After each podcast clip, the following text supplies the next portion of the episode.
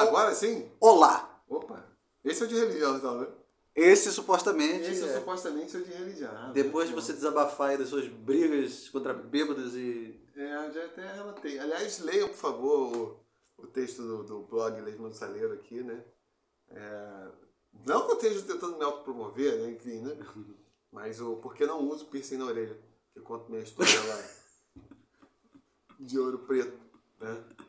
Em sequência, depois do, do o tempero da Bahia, esse o Por que não uso piercing na orelha é um pouco mais elaborado, mais complexo. Pouco na vez mais elaborado, mais complexo. É mais joyciano, pode-se dizer assim, né? Mas tem um elemento barraco lá no, no final. Uma história de... de O elemento barraco. é, de juventude, álcool, congressos científicos. né? Tem briga também. Esse foi um ponto baixo da minha vida. Porra, maluco. Você já brigou com bêbado, não, ué? Não. Não. Eu acho que eu briguei uma vez só na minha vida. Ah, é? É.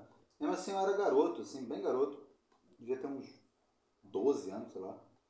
Ah, não, mentira, eu briguei duas vezes. Que eu lembre. É. Que eu lembre, assim mesmo, brigar, brigar, de sair no, no soco, assim. Ah, aquela coisa louca, assim, de. Ah, caralho, um tentando foder o outro. Não, é outra coisa. Fudei em outro tipo.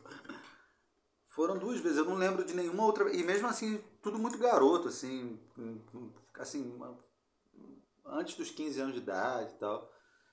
Depois disso, eu não lembro absolutamente nenhuma ocasião de eu, mais velho, depois dos 15, assim, de eu entrar numa de brigar e tal. Realmente não lembro. Você não nunca- lembro. Você nunca precisou dar uma garrafada a alguém? Não. E eu não lembro nem mesmo de situação, né, nem de situação assim, de alguém vir pra cima de mim, eu meio que tentar fazer. Eu realmente não lembro. É. Porra, então. Meu nome é confusão. Uhum. Quase todas as brigas foram causadas pelos outros, né? Claro, porque eu sou muito pacífico. Minha vida e mexe acontece isso. Dos anos pra cá, felizmente parou, né? Também, né? É. Eu não. Eu sempre, tipo. É. Mas Já, já aconteceu de eu ter brigar com dois ao mesmo tempo, cara. Porra! Caralho, é à disposição. À disposição.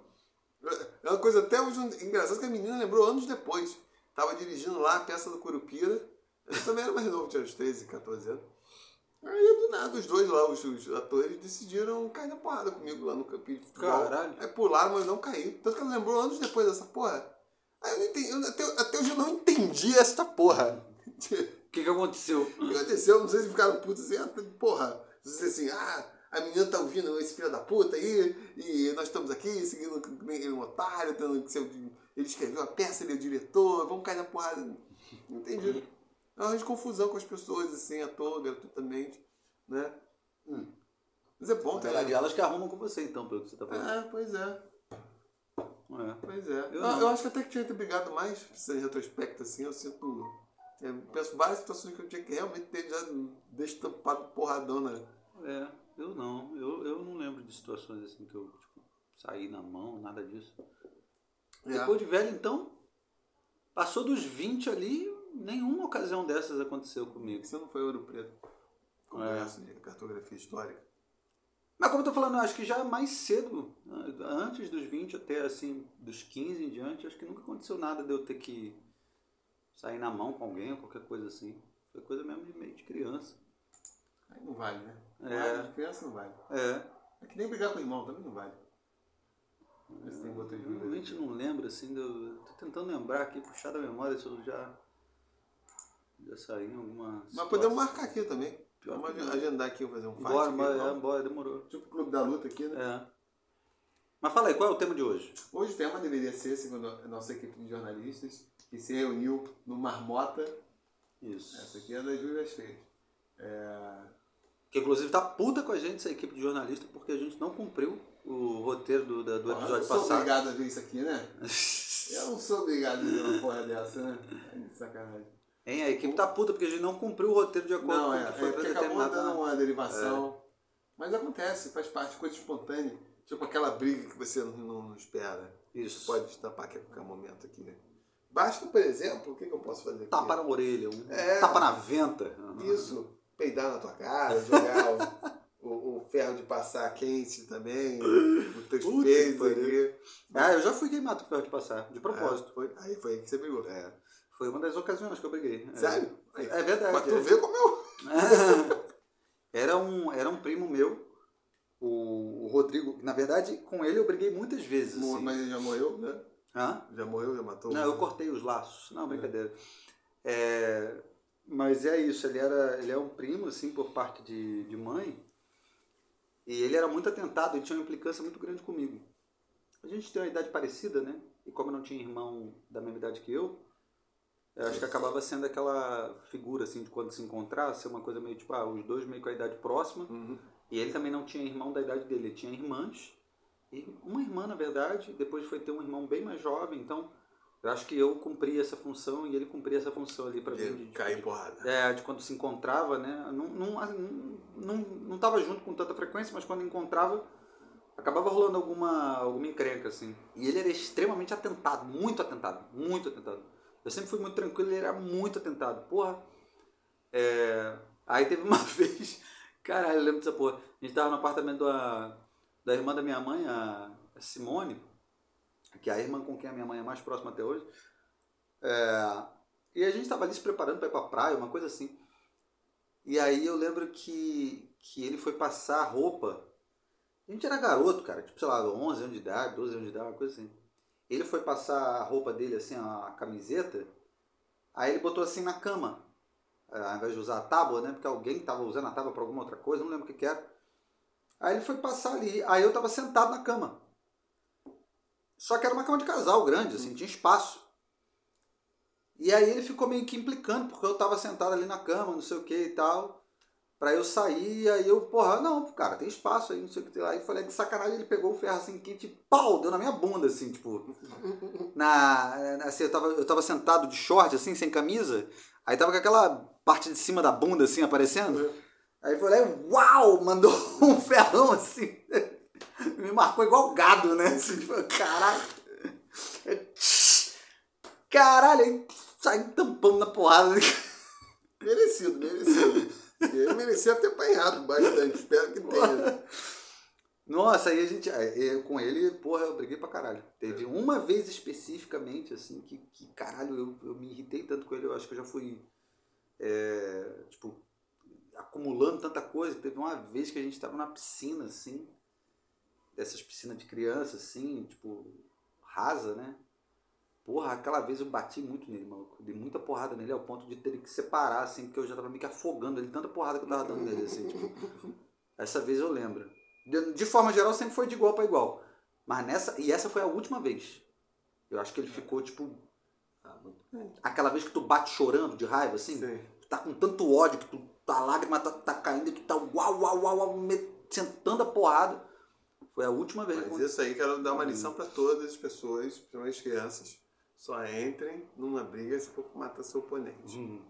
Todas as vezes que eu briguei, poucas, deveria até ter brigado mais, mas eu briguei para matar a pessoa.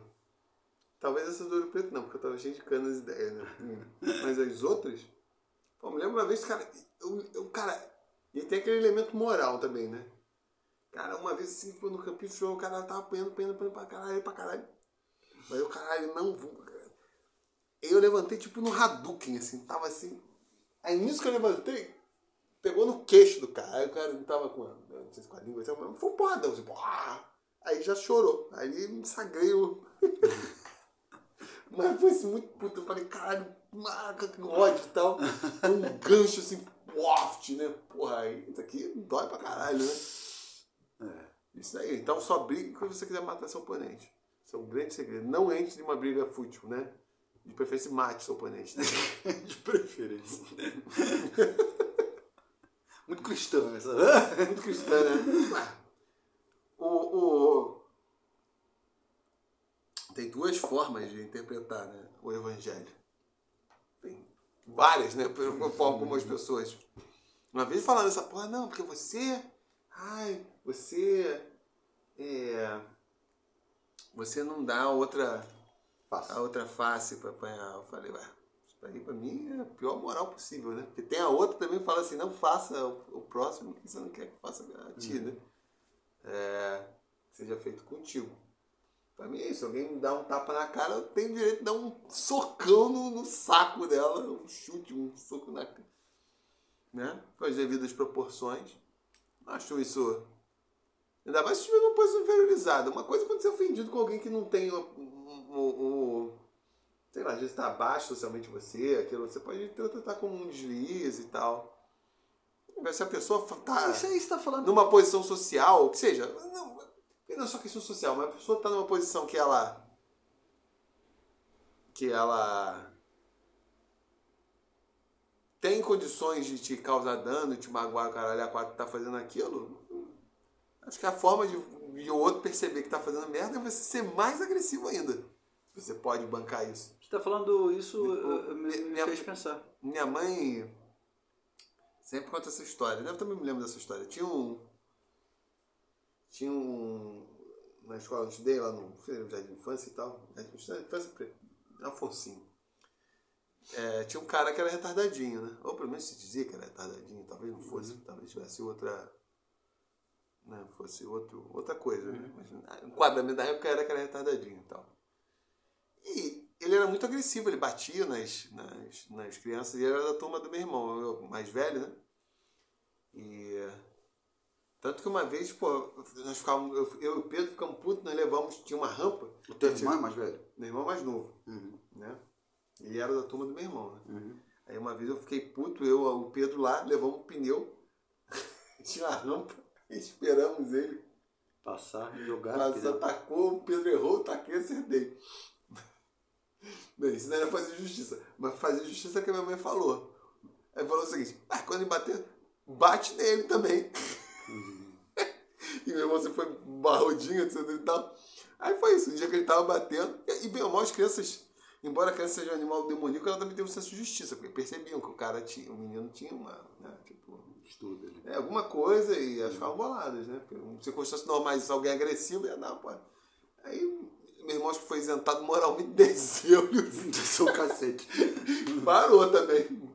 Né? Tá certo que essa situação é, é completamente diferente, mas, cara, muitas vezes na vida é isso. A única forma de você ser respeitado por alguém que tá te sacaneando é você também respeitar a pessoa, eu acho. É, às vezes você precisa ser mais agressivo do que o outro mesmo. Assim, É, por fazer o quê? Determinadas circunstâncias. Não, não necessariamente é, partindo para agressão física, né? Quando, quando não é o caso. Mas assim, às vezes, né? Até a tua postura, se for uma postura. Se a pessoa está sendo agressiva contigo em alguma medida, né? Ou está exercendo algum tipo de superioridade que não, não faz sentido, você precisa ser mais agressivo do que ela para tipo, colocar no lugar ali, para falar, ô, segura a onda aí, E às acabou. ve- e às vezes são pequenas coisas, porque as pessoas adoram essa porra de hierarquias e o caralho. Uhum. quatro. Eu lembro quando eu fazia estágio no Itamaraty, tinha um cara acho que estava no mestrado, ninguém gostava dele. Mas ele tinha lá, enfim, estava numa posição lá mais superior. E, e o meu santo em particular não batia com ele, tipo, porra. E era extremamente arrogante, os outros estagiários reclamavam. Aí um dia chegou assim, "Ai, pega um café pra mim. Eu falei, por que você não vai pedir por favor pra mim? Só assim, e olhando assim. E por que você não vai pedir favor? Aí o cara ficou assim todo gaguejando. Eu falei, então pega essa porra você. aí. Porque o cara começou a ver assim, ah, não vai fazer porra nenhuma. Aí viu, quer arranjar uma situação tensa? Não, vou arranjar essa porra. Uhum.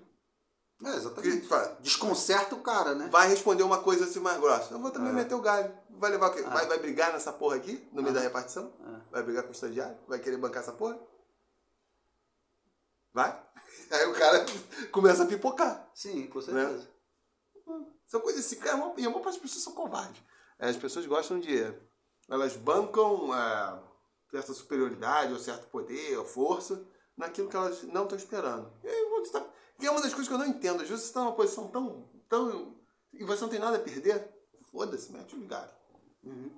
Mete o galho. Vai construir. Foi isso. Falei alguma coisa? Não. Mas simplesmente não tá esperando, o cara fica. Ih, caralho, tô, perdi o controle da situação. É. O cara não sabe nem o que, o que como reagir, né? Aí você cresce, você aperta mais, a pessoa vai É. pipocando. Nunca mais depois dessa, porque fica assim, ah, fica com fome maluco, etc. Sim. Ah, Mas às vezes é melhor agir como maluco mesmo. Claro, com certeza. Com certeza. Eu não tenho. Eu, eu, eu não tenho. Eu não tenho a menor dúvida dessa porra. É igual com o vizinho. Eu sou da teoria que com o vizinho tem que agir como maluco. Não, também acho que in- inicialmente não, né? Não, inicialmente não, mas tô falando, se a parada encher o saco, tem que dar uma de doido mesmo. É, e, tipo, é. Caralho, partir pros berros mesmo e, ao caralho. E Porque às vezes tem aquelas, aquelas coisas que são. Aí você já pode criar conflito desnecessariamente. Às vezes fica falando, pô, tá. Tem determinados vacilos que você dá que você nem percebe, né? Tipo, ah, tá fazendo muito barulho, né? Não, Essas coisas eu são. tô falando que você precisa, desde o primeiro momento, né? Eu tô dizendo que, tipo, em, uma em um determinado momento, se a- as coisas não se resolvem, tipo, você tem que partir pra loucura. Tem que dar uma de maluco mesmo. Você tem que ser mais, mais doido que o cara, assim. Se o cara acha que ele tá, tipo... Por exemplo, você já chegou, já conversou, já não sei o que, e o cara tá ignorando aquelas... Né, aquelas coisas ali que você tá falando, não sei o que, com toda a educação do mundo. Aí tem uma hora que tu tem que ser mais maluco do que ele. Aí fudeu. Aí o cara fica, ai, caralho, pô, não vou mexer com esse cara, não. não sei o quê." Exatamente. Aí, meu irmão, ou vai ou racha. Porque, como diz na Bíblia, se te derem um tapa, taque uma bomba atômica. Não, então, voltando a esse lance da Bíblia, você comentou, é, realmente são dois. Esses são mandamentos, é esse negócio de dar a outra face? Não sei, acho que não, são né? lições são do Evangelho. São manda... Mas não são mandamentos, não são daqueles dez mandamentos. Não, né? não são. Eu nem sei quais são, mas enfim. É... Não torcerás para o Flamengo. né? É o único que eu sei é aquele não cobiçarás a mulher do outro, não roubarás, né? Do próximo, né? Que esse é um dos mais difíceis, né? É, não é isso? É, não, Não roubarás, não matarás, não matarás. honrarás pai e mãe, Ah, tá. né? É, não, forta, não roubarás. Ah. roubarás duas vezes. Já roubarás duas vezes? Fudeu, eu tô comendo algum hoje. É... Não terás outros deuses. Ah, é? É, não Ah. farás ídolo. Ver, É mais fácil que É, Já não, mas ninguém eu queria comentar é que aparentemente Ninguém lembra daquele documentário que, esse aí que você falou, o por Cecil exemplo, de- DeMille gravou lá. de dar, de, dar, de dar outra face e de não. Como é que é? E eh, não fazer ao próximo Mal, que você é, não quer é. que façam a ti. Porque realmente, como é que esses dois se. se é, como é que esses dois convivem? Ué, eu acho que. Porque são, são acho que né, tem um monte de contradições, né? Na Bíblia, né? E, e como qualquer coisa na vida, né? Mas aspecto sapi- sapienciais eu acho que é o seguinte. Quando você recebe uma ofensa, você tem que calibrar se a pessoa que está ofendendo está fazendo deliberadamente, se ela está numa posição inferior a- a você, assim ou não, né? Tipo, você saber equilibrar isso, essas coisas, né? De... Porque sabe, se você rece- até porque você pode estar super mega sensível, tipo, a qualquer coisa você acha que ofende, a pessoa está no direito dela de falar alguma coisa mais dura e tal, né? É. Agora, o outro é o aspecto que, porra, as pessoas têm que ter um nível de consciência de que Se bem que, na verdade, esses são ensinamentos pros. são, são, são Ó, duas... um vírus aí São chegando duas, aí. é, exatamente. Né? A partir de Deus tá. tá os dois, dez, caralho, Deus também tá Deus foda. tá, tá advertendo a gente. Não do terarás, também não pode. Não, mas é porque Sábado também, também. O cara tá partindo do princípio que, que, que você é cristão, né? Porque o outro pode não ser cristão, né? Então. Ah, mas esses são os elementos da, da- do Novo Testamento, digamos assim, de literatura sapiencial. De. Que eles chamam de regra de ouro, são as paradas que transcendem a religião, né? São regras de, de bom senso, né? né? Esse- essa de não fazer pro outro o que você não quer que faça pra você é o, é o mínimo, né? Tipo. Deveria ser, mas as pessoas não agem assim de forma geral, né? Independente de serem cristão, cristãos, cristãos ou não. As pessoas são cristãs, né? Também são cristãos, dependendo, né? É, Forem o- homens ou, ou cristex.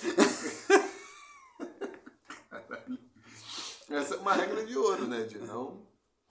Não. Não crocodilar o outro como você quer crocodilo em ti, né? Porra.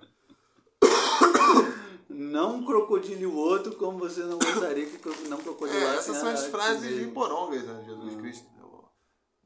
Né? É, sou mais o, o Deus do Velho Testamento lá, malvado pra caralho. É, Deus, tipo, Deus psicopata. Foda-se. Deus PM. Mata Deus PM, exatamente. Deus esquadrão da morte, né? Deus mata geral mesmo, mata castiga Deus, mesmo, fogo, foda-se, é. foda-se. É ciumento pra caralho. Esse aí que é o, esse aí que é o verdadeiro, é o Deus humano. Essa porra. Deus fissurado, aumentar sua O Novo Testamento é muito. Caralho. Muito muito, Praça Salvador. É, porra, não dá não. Não dá, não. O Velho Testamento que é foda, né? O Velho Testamento é um Deus psicopata, Deus com distúrbio. Deus hardcore, né, bicho? Foda-se. Caralho, tá puto, vou matar todo mundo. É Deus caveira. É, vou fazer um O bilu. Deus do pop. Deus matar o planeta todo. Tô... Castiga mesmo, foda-se, tá nem aí. Manda o pai matar o filho É, pra provar é, que gosta dele. isso aí, meu irmão. Meu Deus, é relacionamento abusivo, né? É, Deus, é isso aí, cara. Isso nada mais é do que a representação da- do ser humano. Isso aí é. É. Ah, esse Deus, sim, é o que tá certo quando diz que o homem é a sua Imagem, imagem e semelhança. Ah, sim. Mas quase sempre, né? Tipo, as representações. Nesse, tanto que nesse sentido, o Novo Testamento é uma. É uma ruptura em termos de religião, né?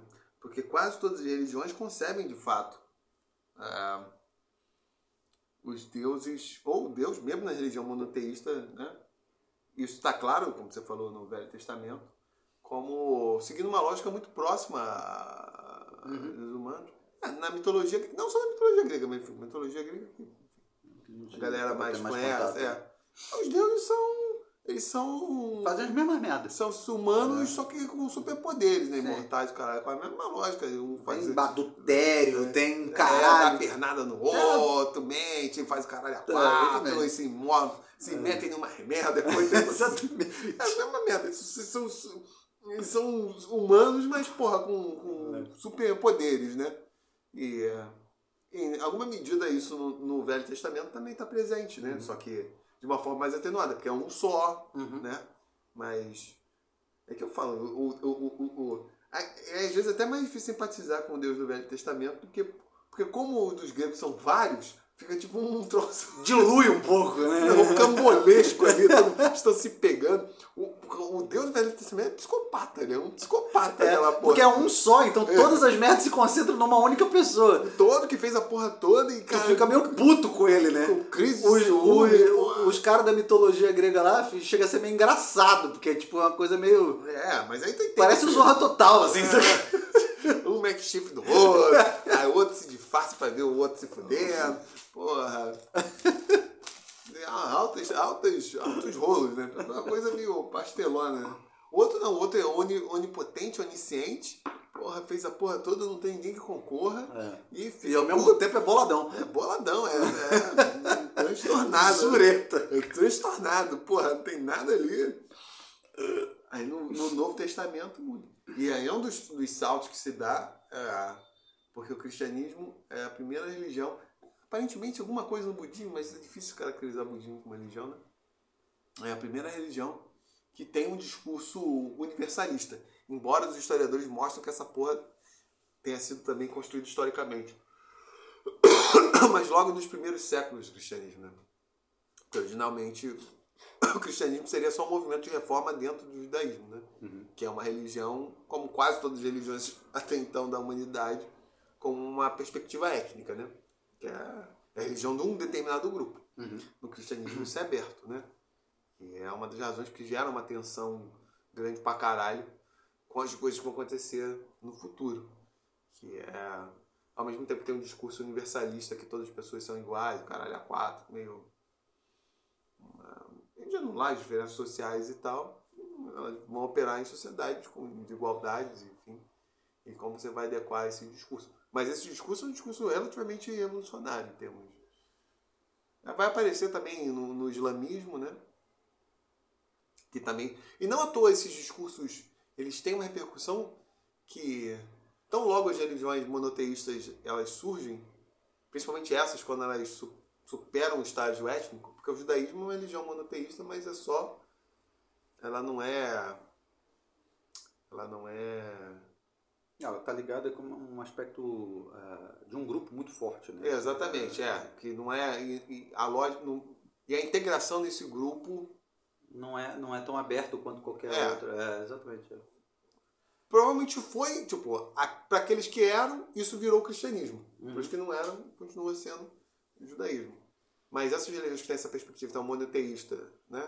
que tem um elemento de simplificação religiosa e ao mesmo tempo tem esse discurso universalista, não é à toa que elas acabaram se difundindo pra caralho, porque acho que tem realmente um elemento de apelo ali maior, né? Certo. Se bem que isso tem se revertido, né? Ultimamente. Ah, tipo, essas coisas do neomacumbismo da classe média e tal. Acho que Ah, mas as isso aí pessoas tem... estão começando a valorizar um elemento, me- parece assim, politeísta da religião. Não sei se porque isso, isso afronta, afronta diretamente a lógica Ah, com certeza. é, Isso não, é, isso, não é, isso não é. Mas na verdade eu acho que tem muito menos a ver com, com um elemento é, religioso propriamente. Se porra, afronta a lógica monoteísta ou qualquer outra coisa. E muito mais com uma perspectiva que se populariza cada vez mais, que é essa perspectiva do ah, decolonialismo, né? Por acreditar que é ah, o cristianismo em si e, e- e mais é, predominantemente o catolicismo é, é uma religião é, que eurocentriza ah, as outras é, esses países que foram colonizados né, pela Europa, não sei o quê. Então eu acho que tem uma tentativa de ruptura com essa lógica e, e uma valorização de uma perspectiva religiosa que não que não se, se é, se submete a isso, né? Eu acho que tem muito mais a ver com esse tipo de coisa. Não à toa que essa coisa do neomacombismo, né, como você gosta de chamar, está muito associado a uma galerinha que é essa turma das ciências sociais, não sei o quê, que tem essa perspectiva mais de ah, nossa, é, são os, os colonizadores, não sei o quê, então a gente tem que subverter essa coisa, não sei o quê. Eu acho que a, a parada é muito menos religiosa e, e muito mais nesse outro sentido. É, faz sentido, porque a postura acho que pareceria mais razoável, ainda mais no contexto em que se experimentou uma forte desacralização do, enfim, da vivência, que aqui nunca foi muito forte, né? Uma postura mais razoável seria. Agora, na religião não faz sentido nenhuma delas, né? E não encampar uma é, é, como contraparte discursiva, que é meio que você está falando, né? Porque, porra, não dá para levar a sério. Falar que tem uma entidade que rege as encruzilhadas, outra que rege o mar, caralho, tudo dá uma. Porra, é maluco. Porra, é a mesma coisa que você falar que tá no, não faz uma promessa no altar do santo, porra, aí o santo te cura. Porra, pelo amor de Deus, né? né? Invocando ele, né? Porra. É demais. E isso eu vejo assim, uma difusão tão grande que eu fico pensando, caralho, as pessoas realmente elas estão, têm, sentem uma necessidade de uma espiritualidade. Só que elas renegam essas vias tradicionais, enfim, para uma série. Talvez até pelo fato de já serem é, tentadas demais, então elas, elas parecem ineficientes, porque o nosso mundo não é explicado mais por religião, né? Ela é explicada de outras formas. Então, se eu quero manter um sentimento religioso, eu não posso buscar nas formas tradicionais, porque essas formas já são esvaziadas. Elas só repercutem num determinado grupo. Ou se é isso, ou se são essas duas coisas, ou se é isso que você falou, que de fato seria uma, uma tentativa de marcar um posicionamento social, meio de contestação às coisas que estão dadas, indo para um caminho que parece assim alternativo, que nega isso, que para mim por exemplo, é, é, um, é um não problema. Se, eu tivesse que fazer essa crítica, que eu não faço, porque até eu acho muito boa a sociedade capitalista, eu não faria pelo viés religioso. Porque Mas para mim é uma, é, uma, é uma falsa questão. Mas entendeu? eu observo, eu observo É uma coisa que ele fala assim do horóscopo, os bons signos. Dos... assim, criar um novo horóscopo, por exemplo. é. Bom, É, eu acho baseado em constelações de outras, outras Sim. civilizações. Porra. Mas, eu- mas eu acho que tem esse elemento político muito forte e, e ao mesmo tempo tem uma coisa de você é, querer, por exemplo, essa coisa da, da, da mitologia grega que a gente estava mencionando agora, existe também, dentro desse movimento de, de é, decolonial, assim, né, mais voltado a esse aspecto religioso, também existe um, um, um movimento de valorização dessa, dessa é, mitologia africana, né? Uma perspectiva de que, tipo, porra, a mitologia grega, na verdade, ela foi. É, é, como se fala assim? Ela foi incorporada né, é, pelos romanos, não sei o quê, ao ponto que a coisa virou uma coisa só. E, e no fim das contas, o que a gente sabe, que inclusive até mesmo o catolicismo né, é, posteriormente acaba também sendo influenciado por essas, é, esses aspectos pagãos, né? E aí, então, muito dessa coisa que vem, vem de uma mitologia grega, greco-romana, não sei o que, que chega até a gente. Mas aí, ao mesmo tempo, existe uma, uma mitologia africana que não é, é, é difundida, que as pessoas não sabem, não sei o que. Então, me parece que é muito menos assim.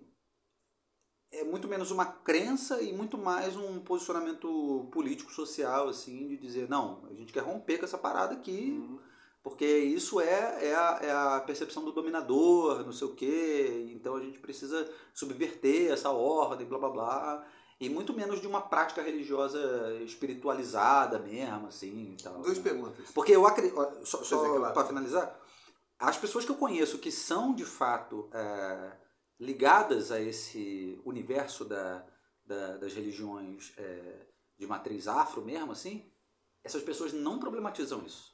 Elas vivem a religião. Como assim não problematiza? Elas não fazem esse tipo de problematização com, com relação a tipo, não, porque a minha religião tá indo contra ah, o sim. sistema, não sei o que, não sei o que, não sei o que lá, entendeu? Porque a, a, a cultura africana não é valorizada, blá, blá, blá. Não, não. Elas cresceram naquela porra ali, elas se conectam com aquela parada ali, elas vivem aquilo ali e tal. Não existe uma. uma... As pessoas que eu conheço que vêm.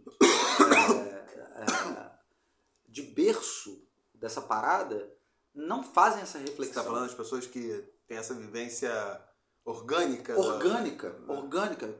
Elas não fazem essa reflexão. Não fazem, não fazem. Eu conheço bastante gente que é macumbeira, umbandista, candomblessista, ou seja o que for, e essas pessoas não fazem esse tipo de não, esse, esse essa reflexão ela não se ela existe ela existe de forma muito superficial ou ela acaba vindo influenciada por conta de rede social e aí acaba tendo contato com esse tipo de pensamento e aí se toca de que na verdade e é mesmo, né? Porra, nunca tinha pensado sobre isso e tal.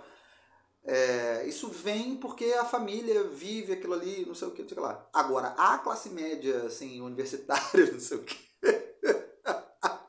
aí, aí o contato é completamente diferente, o motivo pelo qual é, é é, segue esse tipo de religião é, é, não tem absolutamente nada a ver com, com essas práticas. Não, e, isso é uma coisa que tem, tem deixado realmente surpreso. Não é que eu conheço esse conceito de neomacumbismo da classe média. Por quê? Bem, eu sou do subúrbio, né? A classe média. Ah, um barulho aqui de incêndio aqui nos estúdios aqui. É, mas não era isso que eu perguntava. Só um comentário que você continua falando.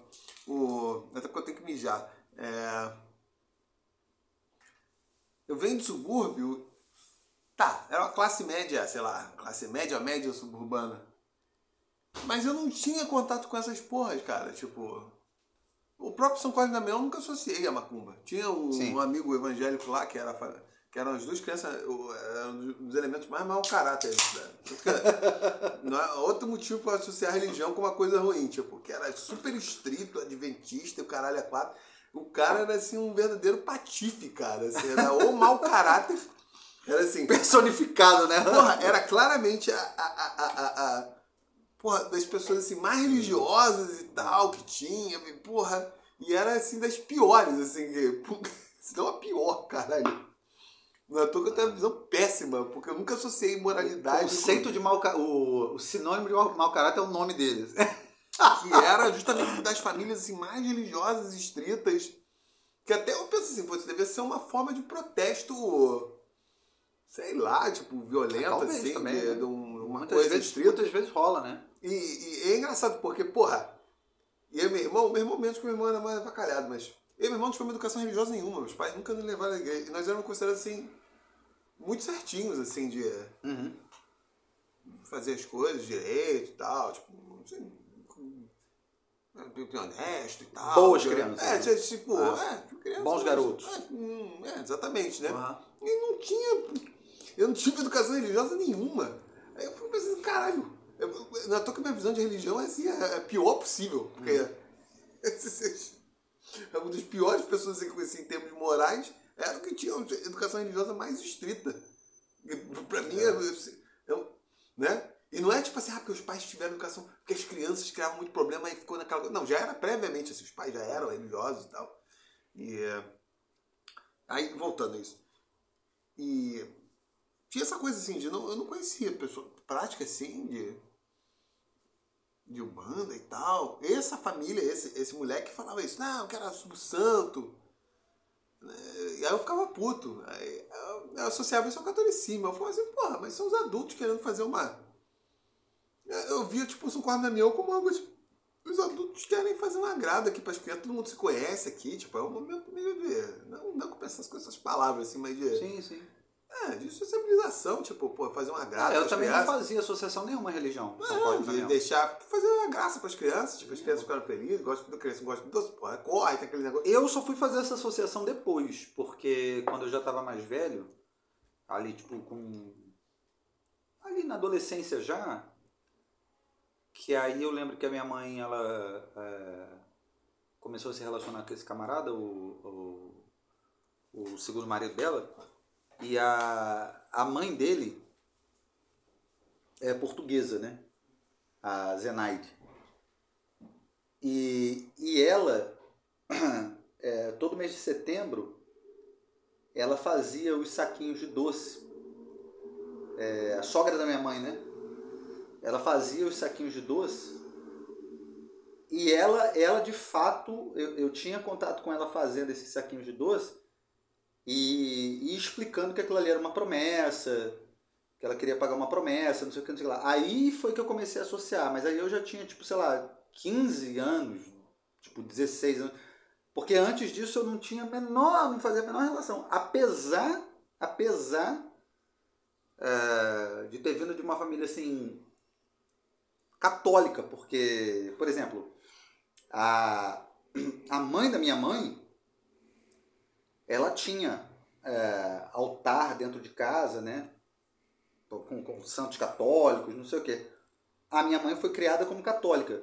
A minha mãe tentou tentou me convencer. Apesar de eu nunca ter sido batizado, em um determinado momento, quando eu estava ficando um pouquinho mais velho, a minha mãe tentou me converter. Só que não deu certo. Tanto que minha mãe, hoje em dia, minha mãe, ela, ela continua muito religiosa e, e eu sempre fui ateu. Eu costumo dizer que eu sempre fui ateu, assim. Eu não... A verdade, eu, eu falo isso para todo mundo, tem algumas pessoas que ficam revoltadas porque não entendem o, o, o que, que eu quero dizer, que tipo... Você não tem Deus no coração. Hã? Você não tem Deus no coração. Não, o que eu quero dizer é que, tipo, todo mundo nasce ateu. Só que as pessoas associam a palavra ateu àquele que é contra Deus, né? Hum. O que eu quero dizer com isso é que, tipo, todo mundo nasce ateu. A religião, ela é uma questão social, assim, você, que ela é construída, né? Então, a depender de onde você nasce, da sua família, não sei o quê, você se torna religioso e a, e a, e a imagem que você cria sobre Deus ou sobre religião, não sei o que, ela vai depender do seu... a- a- a- do seu convívio sociocultural ali, né? Da sua comunidade, É, era Então, muito estranho que na Islândia do século XIV todo mundo fosse cristão, né? É, então, imagina, né? Né? Porra, ninguém nunca sentiu a vontade de tocar uma tabaque, de levar uma As pessoas acham que oferenda tipo, para elas Iemanjá, já nascem com ah, queimar um incenso ali, Buda tipo, e tal, é, né? É uma questão cultural. Aí quando eu falo, não, todo mundo nasce ateu, as pessoas falam, não, eu não nasci ateu. Eu- eu- É claro que você nasceu, tipo. Não no sentido, tipo, é porque as pessoas associam ateu com, sei lá, o satanista, ou seja lá o que for. né? Não é isso, tipo, que você não é, não é contra Deus, você não é, tipo, você não tá dizendo é que Deus não existe porque eu odeio Deus, ou sei lá o que. eu- Não, é tipo, ninguém tem qualquer tipo de religião quando nasce, né?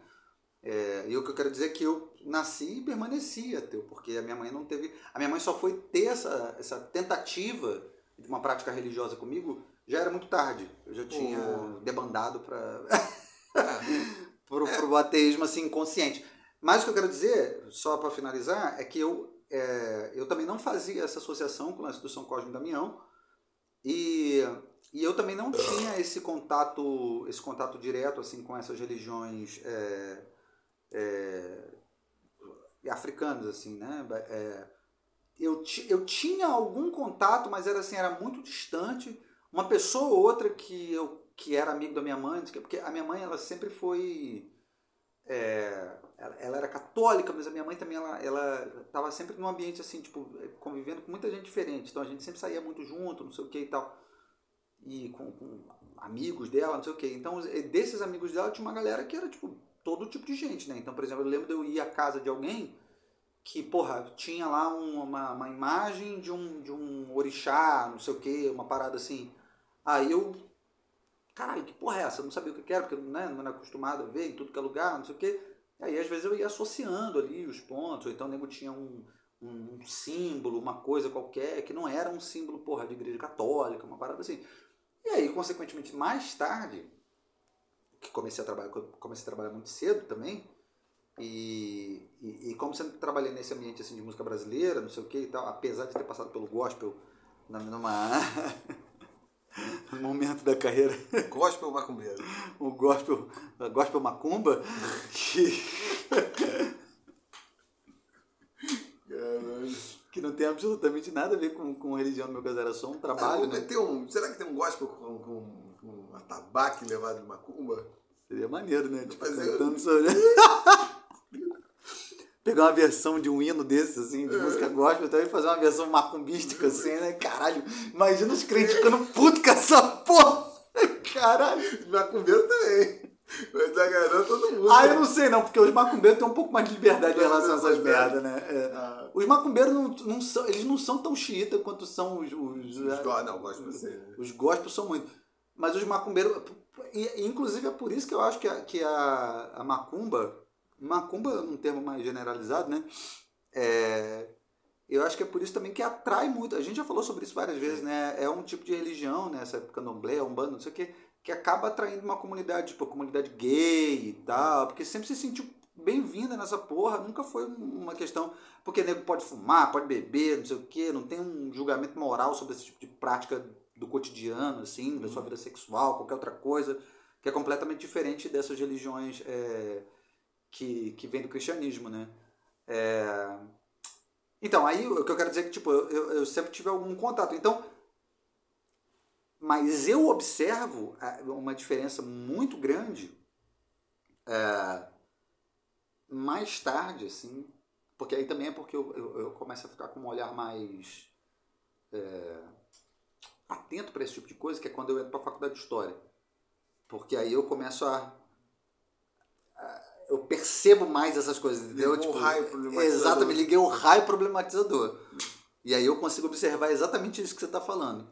Que é dessa classe média que começa a se envolver com esse tipo de prática, não necessariamente por uma questão espiritual, religiosa, propriamente, assim, mas muito mais numa perspectiva meio contestatória, assim, e tal. Né? É, que eu acho uma falsa contestação, porque, na verdade, como de diversas coisas que acontecem com as frações superiores da classe média, principalmente a classe média mais convencional, se trata da apropriação de. Eu sei que esse, esse conceito também tem sido usado meio a caralho, assim, de uma forma exagerada, inclusive negando o, papel positivo é, e transformador e criativo e necessário dos processos de aculturação, inclusive pelos grupos que estão socialmente em posições privilegiadas. Mas a impressão que me dá é que não deixa de refletir um processo de apropriação cultural é, por essas frações mais altas da classe média ou da classe alta e passa a ser uma forma de criar a distinção, né? Ou em face de outras frações uh, dessas classes médias altas ou classe altas, que passam a ser, que dispõem de um certo capital cultural que as criam, colocam no lugar de certa exclusividade, ou por outro lado também, paradoxalmente, escamoteando as fraturas de classe. Porque, inclusive, eu acho que é um, um elemento substancial desse discurso Praça São Salvador e, e uma identidade psolenta tem muito mais a ver com uma, uma forma de mascarar os conflitos e as cisões de classe que talvez não sejam tão radicais assim, é, mas que existem, né? Entre essa, essas frações superiores da classe média né, e também da classe alta, e escamoteiam um conflito. E né, uhum. cria uma certa empatia, uma falsa identidade. Ah, e são os grupos que estão muito conectados com as classes populares. Eu percebo isso muito claramente porque eu pertenço às frações, seriam as frações, considerando em, em termos estritos do que é a classe média, eu pertenceria às frações inferiores, porque eu venho de subúrbio, etc e tal. Mas ao mesmo tempo tem um tipo de capital cultural que não seria comum ao tipo da minha classe. Uhum. Mas eu sinto claramente assim, em, posições, em pessoas que têm um percurso assim, claramente, é, vários claramente, que não são da minha realidade social, tipo assim, eu, eu estaria mais próximo desses grupos populares, e é uma das razões porque eu não tenho interesse em me identificar muito com eles, porque eu estou relativamente próximo disso, uhum. então eu quero. Minha distinção passa por outras, outras coisas. E eu noto isso. Aí cria. Aí essas pessoas criando uma, essa, uma falsa identidade com um percurso popular, que eu não vejo na prática. Com certeza. A minha vivência, se for pensar o meu arco assim, de vida, é mais popular do que dessas pessoas. E talvez justamente por isso. Você está é, mirando no outro lado. Meu, é, meu discurso é. não vai passar por esse tipo de identificação. Né? Vai mirar, por exemplo, em, em ter acesso aos bens culturais. É, não os bens de status, mas os bens culturais que são tradicionalmente interpretados como pertencentes a uma elite cultural não necessariamente uma, uma elite Sim. econômica, mas uma elite cultural. Né? Ué, tipo, no, no, no, percurso de ascensão social, né? Isso, é. isso eu observo, eu observo diretamente, assim. Por exemplo, tem uma menina nas redes sociais, é, ela, ela começou a ficar meio famosinha assim no Instagram e eu comecei, ela começou a aparecer para mim assim, e eu comecei a dar uma olhada no perfil dela assim para entender melhor. Ela se chama Valentina Bandeira. E, e essa menina, ela é o perfeito exemplar dessa é, burguesia folclórica carioca que tem uma certa. Um milhão de seguidores? Caralho. Que tem uma certa. Metade do que eu tenho. É, que tem uma certa é, culpa do lugar que ocupa. Sacou? Sim, é tem uma certa culpa do lugar que ocupa e por conta dessa culpa tenta se aproximar e conectar a imagem dela a um tipo de classe, a um tipo de cultura, como se fosse uma valorização daquilo que ela não pertence para poder mostrar que ela é tão do povo quanto aquelas pessoas, né? É. Aí quando você vai entender um pouco a história dessa menina, o pai é Nascida artista. na França. Então, já começa por aí. O pai é artista plástico. Acho que o pai é artista plástico e a mãe é. é, é tablado. É, é atriz, ou o contrário, ou é bailarino, sei lá, alguma porra assim. Ou seja, são dois. É, playboy, um playboy e uma patricinha da Zona Sul que vem de família abastada, que foram enviados para Paris para poder morar lá, estudar lá e fazer ou trabalhar, seja lá o que for. Ela nasceu lá, é, esses dois artistas fudidos voltam para o Brasil porque não conseguiram fazer a vida em Paris. Ela nasce em Paris, enquanto esses pais estavam lá. Chegando aqui, o fato dela ter nascido em Paris dá ela a oportunidade de estudar em colégio francês aqui. Por que não? No Rio de Janeiro. Aparentemente tem uma parada que se, se você é francês, tem um, um lance de tipo, que você tem uma ah, bolsa, sim. uma parada assim. Tipo, você tem meio que uma, uma oportunidade de você manter um pouco da cultura, assim, e tal, de conservar essa uhum. parada.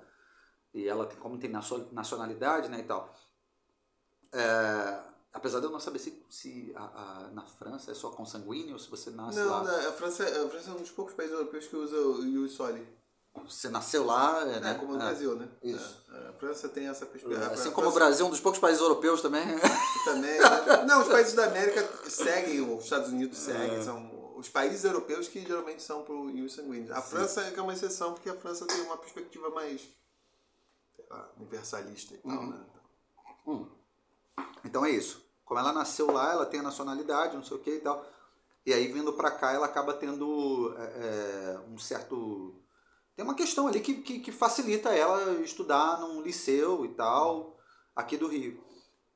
E aí ela cresce estudando naquele liceu lá, falando francês, não sei o quê, pá, com aquela cultura toda ali, até que chega um ponto em que ela fica meio tipo, porra, eu tô estudando no liceu, aqui com esse bando de gente, mas eu não conheço nada da cultura do meu próprio país. Aí o que ela faz? Se torna a típica burguesia folclórica carioca, depois do túnel de Santa Bárbara, culpada por ter privilégio e começa a se aproximar e fetichizar essa porra a um ponto de. de, de é, é, é quase que, que, que, transformar aquilo numa caricatura da realidade, assim, sabe?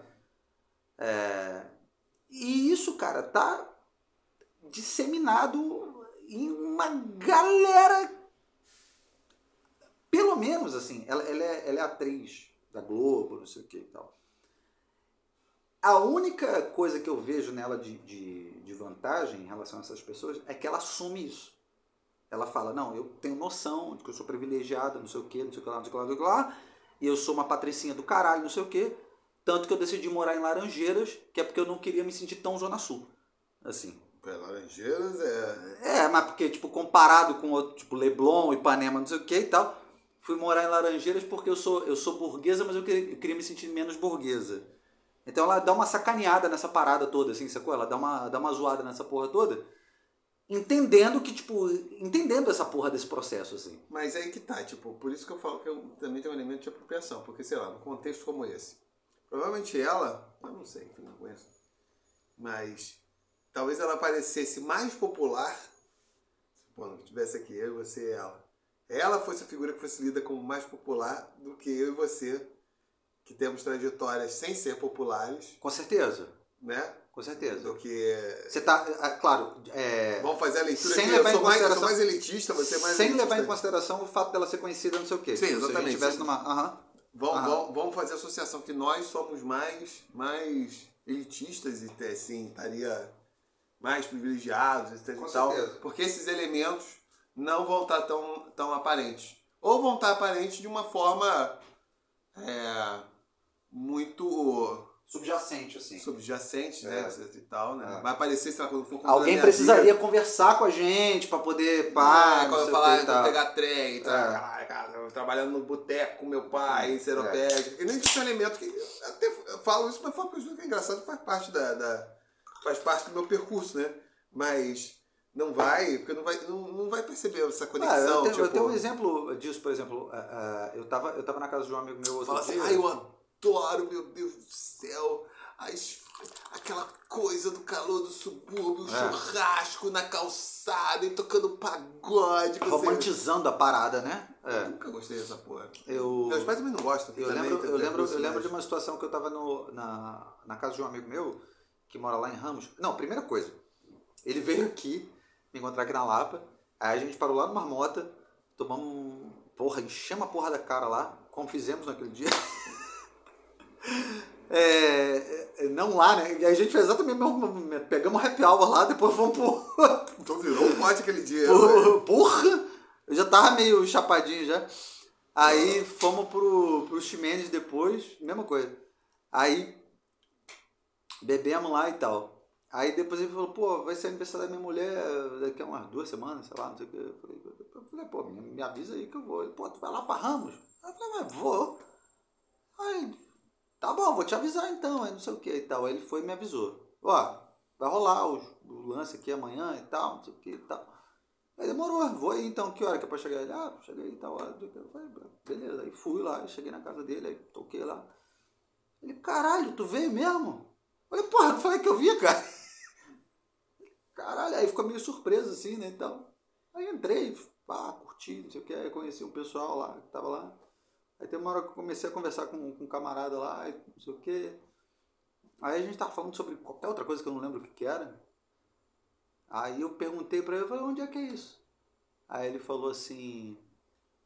Porque em algum momento rolou alguma conversa, tipo, onde cada um morava, não sei o quê, uma parada assim. É, tu foi hostilizado, acho que você falou. É, aí, aí eu falei, tipo, é, mas, mas onde é isso? Não sei o que. Ele falou, não, eu sou da Baixada, moro Nova Iguaçu. Eu falei, não, eu conheço Nova Iguaçu. Onde Nova Iguaçu?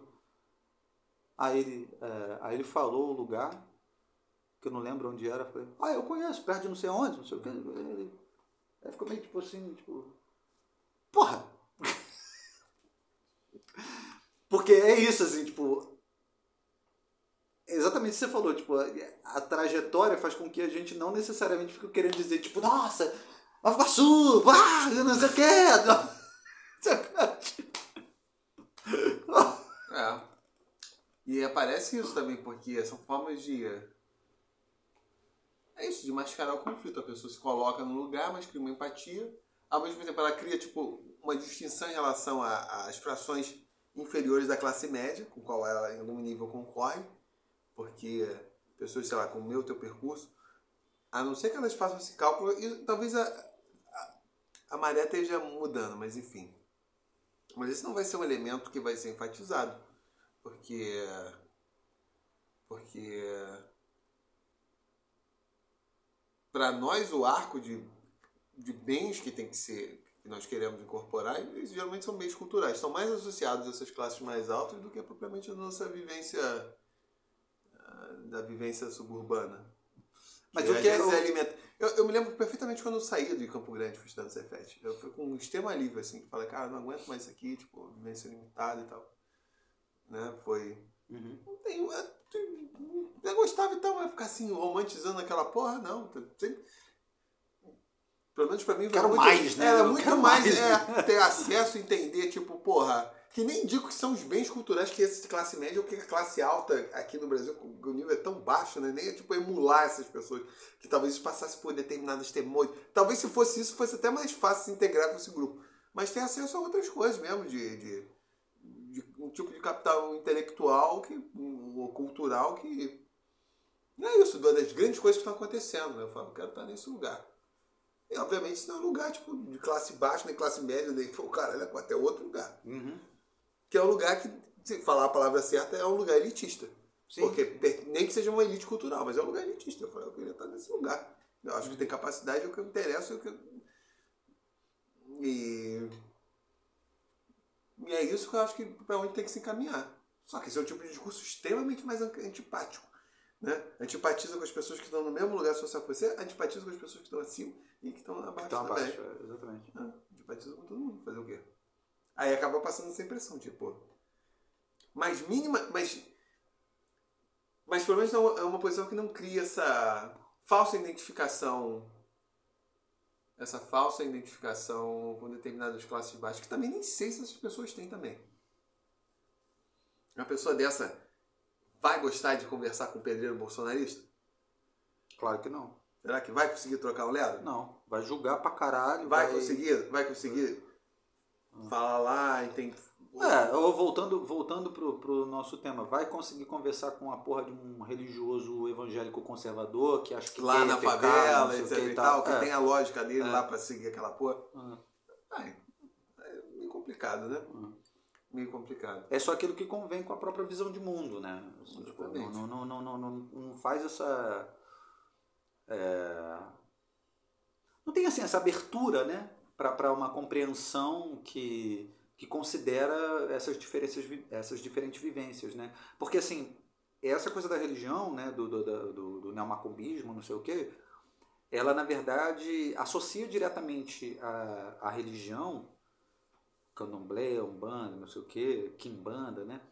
Associa essas religiões diretamente a a ruptura a a um processo de é, decolonização, né? E associa essas religiões também a as camadas populares e acredita que essas camadas populares têm uma visão de mundo sociopolítica parecida com a delas. Sim. E não necessariamente. Não necessariamente. não necessariamente. Não, então é importante quanto? Muda a constelação de forças? Não. Não. Recentemente, quando estava lá em São Luís, tive a seguinte discussão que deixou todo mundo puto. Que eu falei o seguinte: nosso salário, e meu salário é um pouco inferior dessa galera que está em universidade, eu falei, é realista para a realidade nacional. Uhum. A galera ficou extremamente puta. É realista no sentido de ser mais. E realista de ser fora do que, que é o, o, o mas de ser acima. Ah, muito acima do Sim, que, que certeza. do, do, do retorno social que, nós, Brasil, que sim. nós produzimos, etc e tal. Eu falei, eu não produzo, objetivamente falando, eu não produzo resultados sociais que justifiquem meu, meu salário. Aí a galera ficou, virou, falou que o salário de ES tinha que ser 6 mil, aí ou sei lá o quê. Ah, que ai, quando mexia no salário do CEO, do agro, eu falei, "Ué, é uma forma bem conformista vai falar que vamos manter nossas posições. E ficou um barraco falando. E outra coisa, se o salário do pipoqueiro, ou do cara que tem o, a barraquinha de hambúrguer ali, ou de caldo, começar a ganhar mais ou menos que você, professor universitário, que tem doutorado, cara ganha, ganha, mesmo que seja, sei lá, 70%, você objetivo, você não no nível consciente, mas você vai achar que você teve um declínio de qualidade de vida, mesmo que tenha um processo de, de, de, de, eh, distribuição de renda, porque você, nós já internalizamos uma série de distinções sociais. A própria ideia do que é ganhar bem passa pela distinção social. Só que com esse discurso hipócrita do caralho, as pessoas sequer admitem isso. Porque elas percebem, a outra falou, não, fenomenal, de quando falou, ah, a classe média que falou que virou rodoviária. Porque não vai acontecer conosco. Porque a nossa noção de bem-estar não passa por elementos materiais. Passa por- também por. Ah, não, eu, exatamente, eu sou professor universitário, estudei pra caralho, eu sou um gajato meio, ah, produzo uma Status. coisa. Sou intelectual. Exatamente. É. Aí vê o cara ali, o cara um negócio qualquer, mesmo que seja o pobre com que eu tenho que estar lutando, mas ele tá vivendo a percepção, mesmo que o movimento global da sociedade seja, caralho, a sociedade tá vivendo muito melhor. Você, aí, eu falei, nós necessariamente, tirando um ou outro, vai ter a percepção que nós empobrecemos. Mesmo que em termos absolutos nós estejamos vivendo melhor e a sociedade como um todo também Sim. esteja vivendo melhor. Porque simplesmente o fato dos nossos referências relativos terem mudado vai dar essa percepção. Sim. Porque E- você, você, o, o, outro tá tendo acesso à mesma coisa que você tá tendo, então tipo, você não tá se distinguindo socialmente em relação a ele, você já não tá mais ocupando aquele lugar de status superior, não sei o que e tal. Aí o fato de as pessoas acharem que elas têm uma consciência social, elas acham que elas estão imunes a esse processo. Claro que não, porra. Eu falei, é exatamente por isso que nada muda. Porque o juiz também acha que. Ele não. Por que ele, não- ele acha que não ganha muito? Porque ele já está vivendo um, um padrão ali que ele vai, vai espernear, vai Sim. se negar. Como o CEO também, que vai ganhar, sei lá, meio milhão por ano, também é uma merda. Exato. É um Exato. discurso tão conservador. Porque sequer as pessoas conseguem avaliar o que é a realidade nacional, o que, que elas estão integrando para a sociedade, Uhum. o que, é o campo profissional delas. Elas sempre falam, isso é recorrente. Sim. E para mim o nome disso é hipocrisia. E também uma certa falta de consciência de entender que, porra, o brasileiro, de forma geral, é improdutivo para um caralho. o que, que justifica você achar que você é fodão? Que você, porra, você é um brasileiro de forma geral, até aquele que é mais assim, porra, o mais produtivo dos brasileiros, comparativamente, é improdutivo pra caralho com relação. gera pouquíssimo valor, assim. Eu não acredito. Aí, pra mim, esse discurso é, pura, é pura empolhação. Ah, quando fazer quando? Falei, então não vai mudar porra nenhuma. Porque também o juiz vai falar, ah, quando também tiver uma revolução, caralho. E o CEO também falou, ah, quando o nível de produtividade brasileiro for alto pra Ah. caralho, que permitir. Todo mundo vai conseguir dar uma desculpa pra não acontecer porra nenhuma, mudar nada. No final das contas é o seguinte: todo mundo é a favor de reforma social, desde que não mexa na posição social dela. Só que isso não existe, porque mesmo num ganho absoluto, você tem mudança relativa. E os critérios não são de absolutos. Tem um amigo meu que é economista que fala uma das coisas mais estúpidas, eu não entendo, cara. Às vezes ele, faz, ele se esforça para ser burro. Ele faz assim. É, é, mobiliza a inteligência para ser burro. Ele fala, não, porque hoje ah, se vive muito melhor do que era 200, 100 anos atrás. Eu falei, porra, é óbvio. Caralho, teve uma guerra atômica que destruiu a humanidade, caralho, um- uma catástrofe, um asteroide. É óbvio. Porra. Porra, se eu falar que o padrão de vida que eu tenho hoje em relação ao que era meus bisavós, até meu avô, quando eu estava em Portugal, pô, eu sou rico, caralho. Sim. Falar assim o que, era, eu sou rico, porra. Mas dentro dos padrões de realidade hoje, aqui da sociedade brasileira, hum, daria pra ser bem melhor. Teria que mudar um monte de coisa. A mesma forma sei lá, se for comparar meu padrão de vida, sei lá, com do cara do Níger, aí eu sou Porra, rico. Aí eu sou rico. Milionário, né? Mas você vai comparar de um país aí qualquer, tipo, sei lá, Espanha, né? Sim, né? completamente diferente. Já sou pobre. É. Já seria pobre. Tipo, então essas coisas são Os completamente. acessos, porque é uma questão de acesso. né? Exatamente. Então, isso é uma coisa completamente é, é, Móvel, né? conjuntural. É. Aí não pode fazer assim, porque ele usa isso como uma crítica para a questão da distribuição de renda. Eu falei, porra, o problema da distribuição de renda não passa por isso pelo padrão de vida absoluto, mas sim porque, porra, tem pessoas que têm né, acesso a determinados bens num nível completamente desproporcional a que você pode minimamente justificar eh, numa sociedade que ainda conserve níveis de desigualdade, nem que seja assim por questão de eficiência, enfim, porque né? E nem não- necessariamente- Não tolher a livre iniciativa, uma série de, de questões. Eu falar, já chega num nível de, de disfuncionalidade, né? Tanto para mais quanto para menos, né? E nem necessariamente é, no sentido de bens, acesso a níveis de. de é, é, níveis de acesso a bens de, de consumo material, né? Mas mesmo serviços, assim, né? Sim, É, claro. Porra, educação, segurança, não sei o quê, ou, ou, porra, frequentar um teatro, uma coisa nesse É sentido. que eu vivo assim. falando isso aqui. Se eu tivesse É. um filho, casei com uma mulher com o mesmo nível de renda que eu. Mesmo, mesmo nível cultural, de renda, mesma parada. No mesmo lugar. Pelo que falam meus amigos, cara, ia estar aqui com. na- vivendo na merda, tipo. É, Que é pra poder prover, né? É, essas coisas todas que deveriam estar sociabilizadas, talvez tivesse que mudar, ia ter que mudar para ou mudar para um, um bairro na puta que pariu, Uhum. que é, permitisse ter. Só que aí ia prejudicar nosso, nosso padrão. né? de vida, tínhamos de ah, transporte, caralho, é quatro, ou mudar para um bairro mais bem situado, mas também mais caro. Consequentemente, é, é foda, é um sério de, de cal. Enfim. Mas, é- mas eu, eu, eu tava conversando uma vez com um casal de, de médicos austríacos. E ele é ortopedista e ela é. é ah, eu não lembro se ela era ginecologista ou se ela era geriatra. Fica tudo com G, então. Mas foda-se, um casal de médicos. É... Cuidado quando você for. Hã? Cuidado quando você for se consultar, né?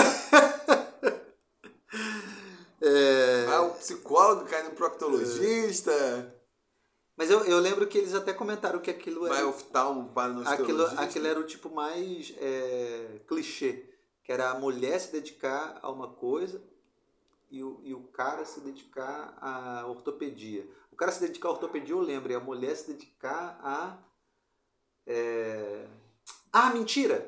Não é nenhum nem outro, não é ginecologista nem geriatra. Vamos ver outro dia. É aquela mulher que cuida de. É aquela mulher, aquele médico que cuida de mulher grávida. Obstetra. Obstetra, obstetra, exatamente, é. Obstetra. Isso mesmo. Então é Que isso. não é com G. Que não tem absolutamente nem- nem G, né? G em lugar nenhum. Não, é isso. Ele era ortopedista e ela era obstetra. E eles falaram que isso era, tipo, o mais clichê. Quando você vê um casal de médico, ah, tipo, sei lá, mais de 90% das vezes era, era isso aí. E austríacos, né?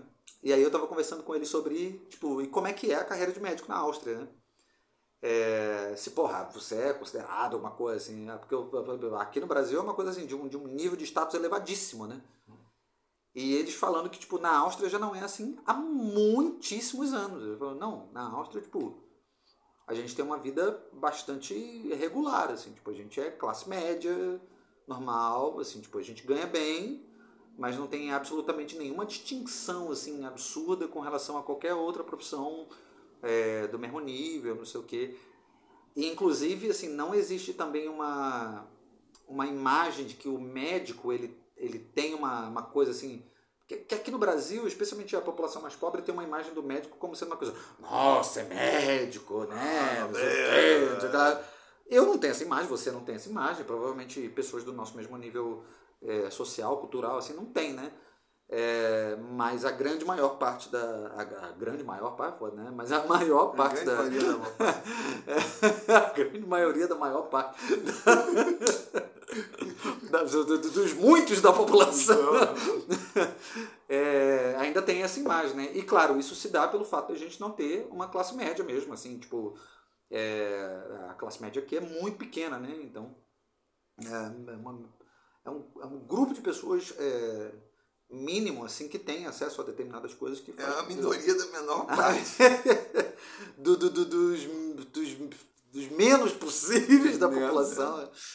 É, e é, tá falando, por exemplo, que tipo lá, é, eu tava falando aqui no Brasil, tipo um médico que se forma em pouquíssimos anos, ele tá ganhando, tipo, porra, sei lá, 5 mil euros em menos de 10 anos de carreira, ele já tá ganhando isso aí. E é verdade, porra, um médico ganha 20 mil reais assim, se ele passa num concurso e ele começa a trabalhar numa. Só que a grande diferença é que se esfola de trabalhar. Porque a maioria do pessoal que, que, que se forma em medicina acha que vai ficar rico. E quando essas pessoas entram no mercado de trabalho, elas percebem que, beleza, existe uma escassez de mão de obra é, e eu tenho a oportunidade de ganhar dinheiro. Só que, eu, só que o jeito que eu tenho de ganhar dinheiro é trabalhando feito um condenado. Então trabalha, cara. Médico no início de carreira dorme, tipo, sei lá, 4 horas por noite, maluco. É foda. Não é à toa que tem, porra, caralho, um grande número de médicos que cheira cocaína pra caralho. que não tem diferença nenhuma do caminhoneiro que toma rebite aí, sinceramente, assim, tipo, e tá ali na mesa de cirurgia, às vezes, não sei o que e tal. É... Então, assim, o cara ele vai lá com sangue nos olhos para poder ganhar dinheiro. E de fato, aí em algum momento consegue ascender profissionalmente, gasta aquele, aquela energia toda que tem ali do início, não sei o que, faz ali uma grana, não sei o que, aí de repente abre um consultório, aí já alivia um pouco. Aí já tem uma matrícula pública, mais o próprio consultório, não sei o que, aí no próprio consultório começa a cobrar uma grana alta por uma consulta, fora os convênios, né, de plano de saúde, não sei o que e tal, aí beleza, aí vai dar uma estabilizada, começa a trabalhar um pouquinho menos, ganhando um pouquinho a mesma coisa, de repente um pouquinho mais, não sei o que. Mas, de forma geral, é, comparativamente falando, sob o ponto de vista do, do, do, do, do poder aquisitivo e do status é, na sociedade, é muito diferente, é muito maior, né? Porque, assim, é claro que se você compara que, porra, ah, um médico que ganha 5 mil euros na Áustria e uma pessoa que ganha 20 mil reais aqui no Brasil, ah, é a mesma coisa, porque, porra, fazendo a, a, a conversão, mas a gente está falando de conversão, né? Agora, você pensa, por exemplo, quanto é o salário mínimo na Áustria e quanto é o salário mínimo aqui. Lá na Áustria deve ser, tipo, sei lá, 1.200, 1.500 euros o salário mínimo. E, porra, 5 mil equivale a, tipo, um pouco mais de três vezes é, do que o salário mínimo. Ah, vamos ver, temos o, o, o pai dos burros é, atual, né? E nem é euro, né? 1.500 por mês. É, 1.500. Olha lá, então. Aí digamos que o médico ganha... Cravou salário. Hã? Cravou o salário mínimo. Então, aí, aí o... Mas que porra é aquela? Drames? Era moeda antiga? Não, deve ser um dracma. Drames na Armênia. Ah, Armênia, porra, viajei. Você quer saber o salário mínimo É. o pa- país com o maior salário mínimo Aí, poder paridade. Não apareceu. Não, mas é o que eu quero dizer que, tipo, o, o- a diferença, sob o ponto de vista de status social, é muito grande. Porque se o salário mínimo é 1.500 e um médico ganha 5 mil, porra, é tipo um, um pouco mais de três vezes, né? É, do que um assalariado. Enquanto aqui é tipo, porra, é quase 18, 17 vezes, né, bicho? Que é 1.300 o salário, hoje em dia 1.300 é alguma coisa. Porra, o cara ganha 20 mil reais. É. E tem. ah, e tem aquilo também, tipo, na Alemanha o juiz, o juiz. O juiz federal começa a carreira ganhando. Não, minto. O final da carreira do juiz federal na Alemanha é equivalente mais ou menos que um juiz estadual no Brasil ganha. Sendo que as diferenças salariais lá são muito menores, né? Então. Mas como é aquilo? Ninguém está satisfeito com. E é, mas ficam esperando a revolução. Aí quando tiver a revolução é que vai ter uma, uma distribuição de. Mas agora como é que a gente, pra gente fechar esse episódio, como é que a gente pode é, arrematar voltando para o nosso. A religião é o seguinte, todas as religiões. Todo mundo acha que as religiões elas são contestadas pelas ciências naturais. Elas não são contestadas pelas ciências naturais. Hum. Inclusive, eu acho que a Revolução Científica teve um processo muito importante na desmitificação do mundo. Talvez inicialmente sim. Mas quem dá a verdadeira trauletada. Na- Gostei do trauletado. Fazia Né? tempo que eu não ouvia. É, que só houve coisas antigas, né?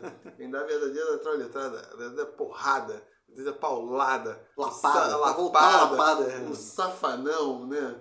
O, o- Nas religiões são as ciências sociais. Porque as ciências- Pedala, né? as pedala Robinho nas religiões são as ciências sociais. Porque as ciências sociais que demonstram que, na verdade, pega todos os discursos religiosos, todos eles são contraditórios, todos eles é, é, correspondem às expectativas de mandar da sociedade, todos eles visam é, é, é, é, atenuar essa angústia que os seres humanos têm, que é da mortalidade, né? À toa que as religiões invariavelmente tratam sobre essas questões do que acontece quando nós morremos, né? Nenhuma delas fala, não, tem religião, mas morreu, acabou. Poucas. Quer dizer, uma outra, às vezes, até adotava essa perspectiva que só algumas pessoas continuavam a viver no além. E é isso, são as ciências sociais que mostram que esses discursos são tão contraditórios e são tão determinados por contextos é, específicos que religião nenhuma faz sentido, né? É. E objetivamente, pelo que nós sabemos hoje do, do funcionamento do universo, né? E, tem aquela outra coisa, na verdade, a maior parte das pessoas já opera há bastante tempo dentro de um contexto irreligioso. Porque a nossa forma de compreensão dos, de como funciona o mundo não passa pela religião como regra. Já teve um processo de desencantamento, de, de né? Né? O modelo de explicação não é mais o tem uma entidade lá que é parecida como nós, que interfere nas coisas, as coisas acontecem por si só, né? E não há necessidade de um apelo de religião. É, Só, só fazer um comentário, comentário. Extra né? aqui, é, é, que pode servir para o nosso. para a gente encaminhar para o fim, é que é curioso também observar o, o, assim, o quanto países que são é, muito bem desenvolvidos em, em- em termos é, sociais são é, muito menos religiosos, né? Sim. do que países em que são países muito pobres ou ainda em desenvolvimento, né? É, eu não sei, eu não sei qual é a relação direta. É, eu, eu, às vezes é, tendo a, a, a, a conectar né, a questão da educação e o fato dessas pessoas terem um, um, acesso assim a uma, uma educação de melhor qualidade e, e faz com que uma certa postura contestatória é, dessa visão de mundo religiosa faça com que elas, na verdade, se, se desprendam um pouco dessa, dessa perspectiva. Mas eu não sei, assim, evidentemente, o que, que é. Essa, você tem algum. É, tipo, os Estados Unidos é- são um país é, que é uma exceção nisso, em relação a tipo, nível de renda, enfim, nível de desenvolvimento, que ainda continua sendo relativamente É, mas a, veja, religioso. veja, ve- calma, deixa eu só complementar aqui antes de você é, dar continuidade.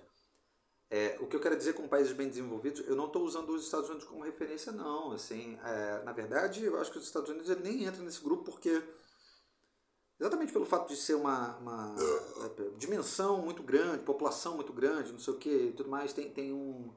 É, os Estados Unidos é um país de muitos contrastes também, né? Mas eu falo assim, desses países com, com um altíssimo nível de, de, de desenvolvimento, é, nos quais assim, a, a- os níveis de, de pobreza são quase inexistentes, é, né? especialmente os países nórdicos, né? É, nórdicos, nórdicos, Nórdico. nórdicos, caralho. Eu falei nórdicos e depois eu falei Nórticos. nórdicos, caralho. Nórdicos. Agora mórtico. É curioso, né? Observar esse tipo de coisa. É, né? É, mas estou falando, quando eu falei dos Estados Unidos, mesmo em relação, tipo, o nível de religiosidade nos Estados Unidos assim é inferior de outros países, sei lá, para usar aquela velha expressão que a galera fica puta, do terceiro mundo, né? Uhum. É de fato uma correlação entre entre entre pobreza e, e religiosidade. Estou falando nas sociedades como um todo, né?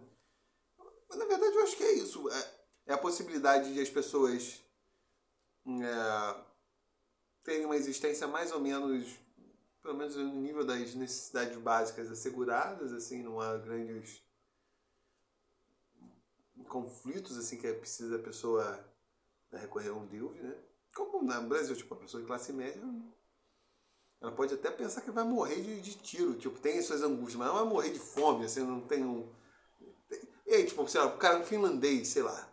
Esse não nem tá, nem o tiroteio na Brasil voltando né, de uma noitada não, mas é... Neto. Então, o, o, o, determinadas coisas sequer aparecem no horizonte do cara que justifiquem. Mas é porque eu não acho, eu não acho que isso esteja ligado direta, diretamente a, a, a estado social, assim. Na, porque, por exemplo, você pensa nesses países é, árabes, né? Em que você tem aqueles caras, porra, multimilionários e tal, mas que ainda assim são extremamente religiosos, né? Eu, eu não sei se necessariamente está ligado a, a uma questão pessoal ou se é um, uma coisa muito mais social, assim. É, mas esses países árabes que eles estão extremamente, são extremamente milionários, eles são extremamente milionários, mas numa posição claramente subordinada em relação ao resto da economia mundo. Eles são milionários porque eles proveem uma merda lá que é petróleo e às vezes alguns hum. serviços para o centro. A posição deles não é tão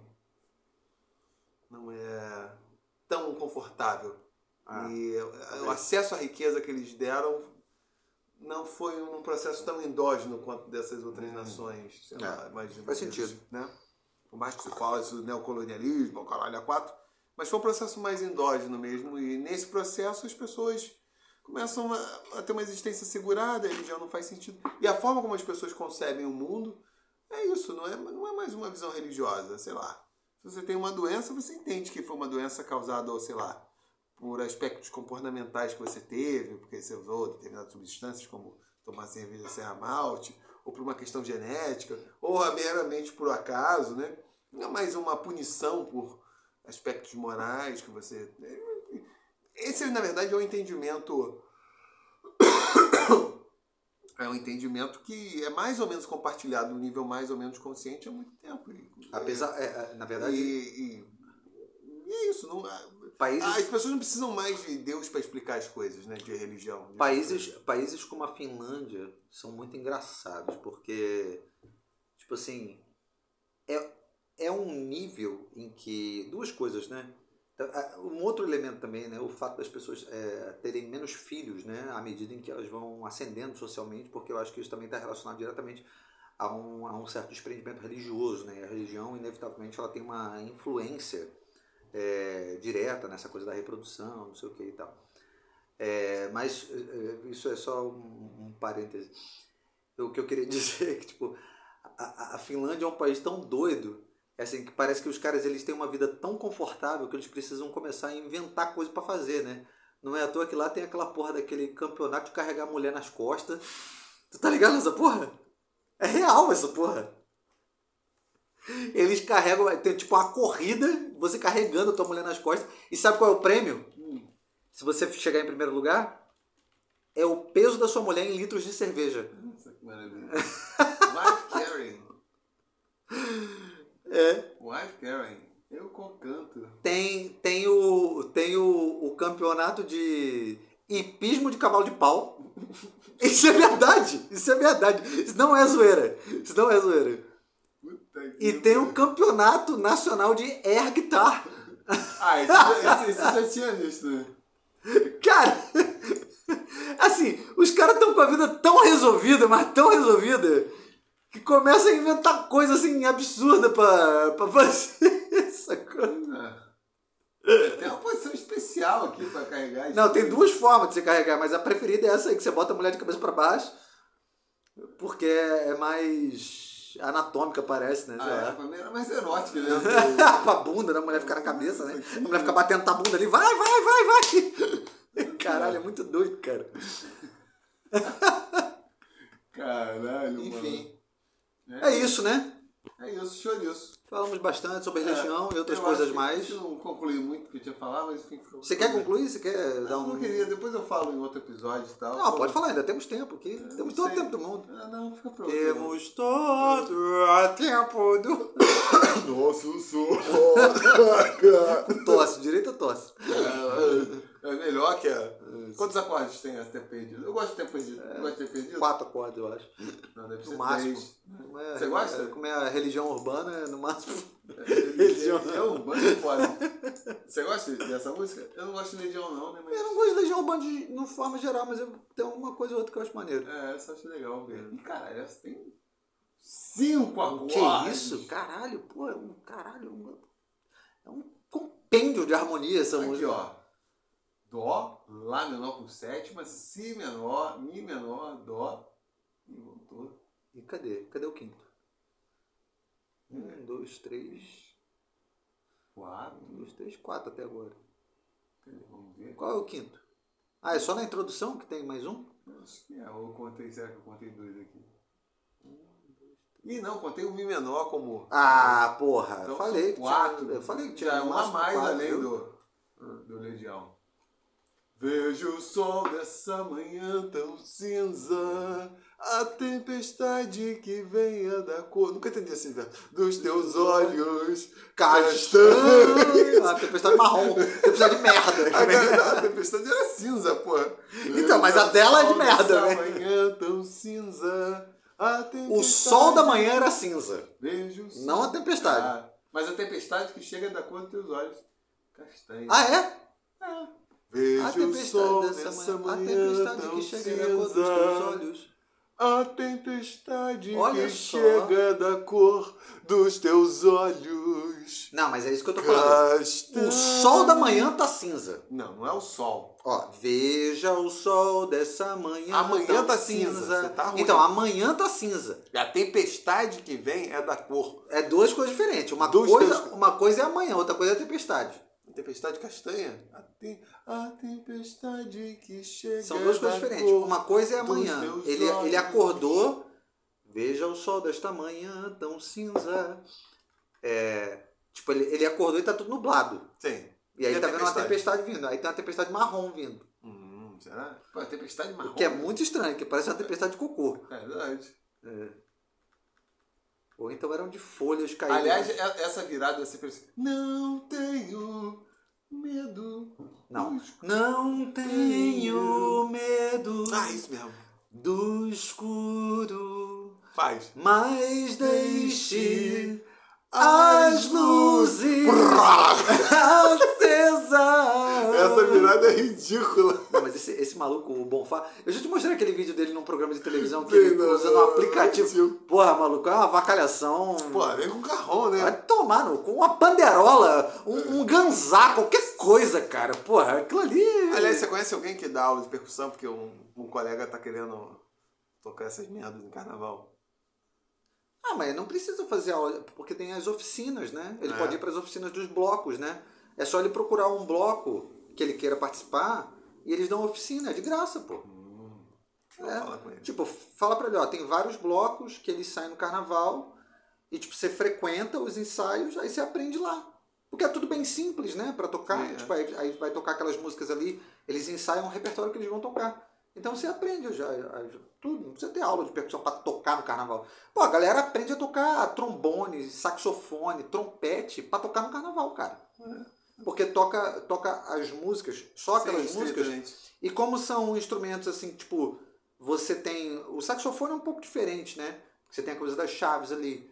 Mas o trompete e o, e o trombone. Não, não tô dizendo que são instrumentos fáceis de tocar, mas tipo, eles têm uma coisa de você reconhecer a altura e você ajustar. Sim. E como você tá no grupo, você vai ajustando ali e funciona. Aí Sim. a galera toca. Não precisa fazer, tipo, pegar uma aula. Pra tocar em bloco de carnaval, não precisa não. Você vai estar no meio do bololô ali e tal.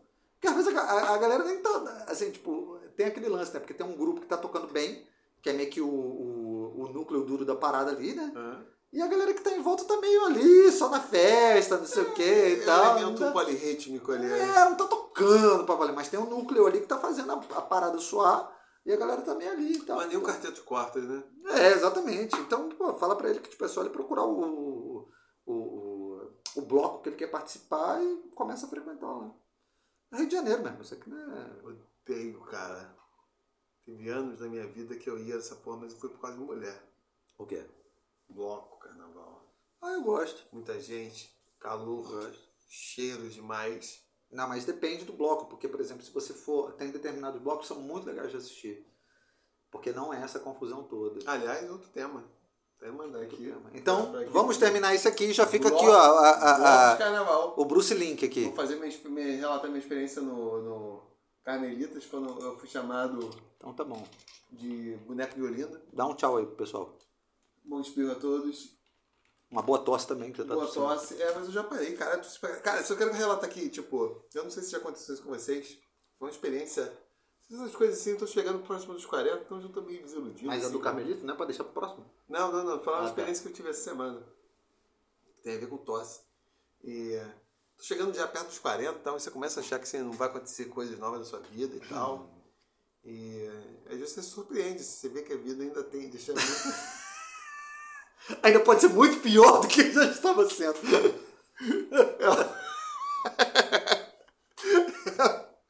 Ela vem e te dá Esse brinde! essa surpresa assim, meio. Não vi, já você viveu tudo e tal, você vai ter experiências novas. Pô, é, Nenhuma experiência tão negativa assim, é difícil classificar. Aí eu tava tomando banho, foi anteontem. Aí sabe quando tu dá aquele espio pra tirar a meleca, então pensando que ainda tá saindo? Tava saindo aquele catarro bem bonito, verde. Aí saiu aquela coisa, tipo, criança aqui, eu tava no banho. Eu nem sei do que se trata, mas eu tô indo. Aí eu fui puxar. Aí eu puxei. A meleca, tipo, que tá aqui, né? É que- Porra, você teve que usar as duas mãos pra puxar? Não, eu puxei, Ah, puxei tá. com uma mão só. O... Mas depois eu tive que usar. Porque eu... Porque eu puxei, aí não veio aquela quebra da melequinha que saiu aqui. Cara, veio igual um novelo. Uns 10 centímetros de meleca. E um negócio assim, cara, muito consistente, duro, assim, eu nunca tinha visto isso na minha vida. Eu tomei um susto, tanto senti um alívio assim. Eu nunca me aconteceu. Foi um pedaço do cérebro que foi. Foi, pode ser. Pode ser. É o Alzheimer chegando. Não, tanto que eu tive, tomei um susto. Eu falei, caralho, o que que tá saindo? Eu puxei, veio igual um filme, assim, uma novela, assim. Eu, caralho, olhei pra aquilo ali. Eu, caralho, o que que é isso, gente? E não era aquela meleca assim, mais... Tem duas tem aquela meleca, aquele catarro mais... Inclusive aquele com aquela consistência mais gostosa, assim, mais dura. E tem aquela que fica uma, uma placa já aqui no nariz, solidificada. Esse cara tinha uma consistência um elástico e saiu assim. e foi puxando e saiu. Uau! Eu olhei assim... Sabe aquela coisa que você tem vontade de fotografar e mandar pra alguém? Olha só que coisa. Olha que obra-prima que eu acabei de conceber. Eu fiquei, caralho. Eu falei, será que você já vivenciou isso? Porque eu nunca vivenciei. Eu tomei um Deus do susto. Caralho. Caralho, pariu. foi igual um novela, assim, caralho, tirando rock. Porra, parecia um elástico aquela porra. Não Ai. arrebentou. Puxou, veio e saiu. Rock. Foi, foi, foi. Ai, ai. Ai, eu tô cansado de tanto rir. Pois é, pariu. foi isso. É Até a isso. cor era diferente. Não era aquele verde, era assim, uma coisa cor de elástico mesmo, assim, amarelo. Deve ser elástico que eu, que eu engoli. e- Ficou. Ah, é. Aí arrebentou e depois teve um, Caralho, um um processo revestimento de incorporou, meleca. né? É, revestiu de meleca, etc e tal. E saiu depois. merda, cara. Caralho, maluco, sinistro. Ai. Mas é, tipo, até textura. Cara, até textura era diferente, assim, diferente da meleca que fica. Porra. Né? Isso aí foi, sabe o que que foi? O que que foi? Foi um demônio. Foi um demônio, foi, cara. Deu mó livre, tá? Puxei sem cara. Poc! Ih, uma melequinha, que eu puxar com a melequinha. Walk, walk, walk. Caralho. Ai, gente, tchau. Depois dessa, até mais.